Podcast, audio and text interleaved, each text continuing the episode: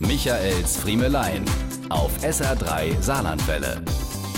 Mensch, noch vor zwei Jahren hätte ich an einem Montag Anfang Oktober jetzt noch immer gestunken wie der berüchtigte Bock am Michelstag. Denn was wäre da gerade rum gewesen? Genau, die Landpartie. Und ähnlich wie unsere Besucher freue ich mich schon jetzt drauf, wenn die endlich wieder stattfinden darf. Was habe ich bei diesen Festen nicht alles fürs Leben gelernt? Zum Beispiel einhändig Traktor fahren. Ganz stolz saß ich da mal auf einem Oldtimer. Das Mikrofon in der einen Hand, das Lenkrad jovial in der anderen.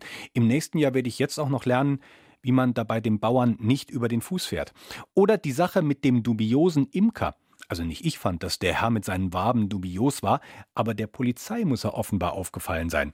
Bereits im Dunkeln hatte er seine Völker eingepackt und im Auto verstaut, um rechtzeitig zu seiner Vorführung auf dem Landpartiehof da zu sein. Dieses Verstauen im Auto war aber den Ordnungshütern aufgefallen. Die dachten nämlich, da klaut einer bei Nacht und Nebel die Bienenstöcke und trägt sie in seinen Kofferraum.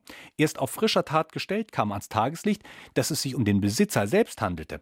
Beeindrucken konnte er die Beamten aber dann doch noch, so wie mich und unsere Besucher, mit einer Fußbodenheizung.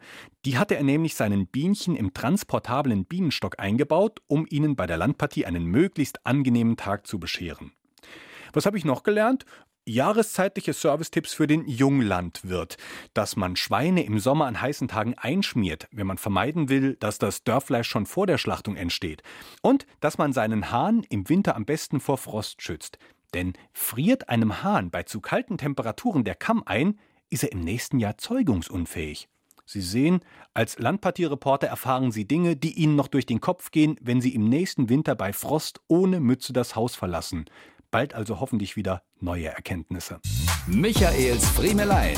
Jede Woche neu auf SR3 Saarlandwelle.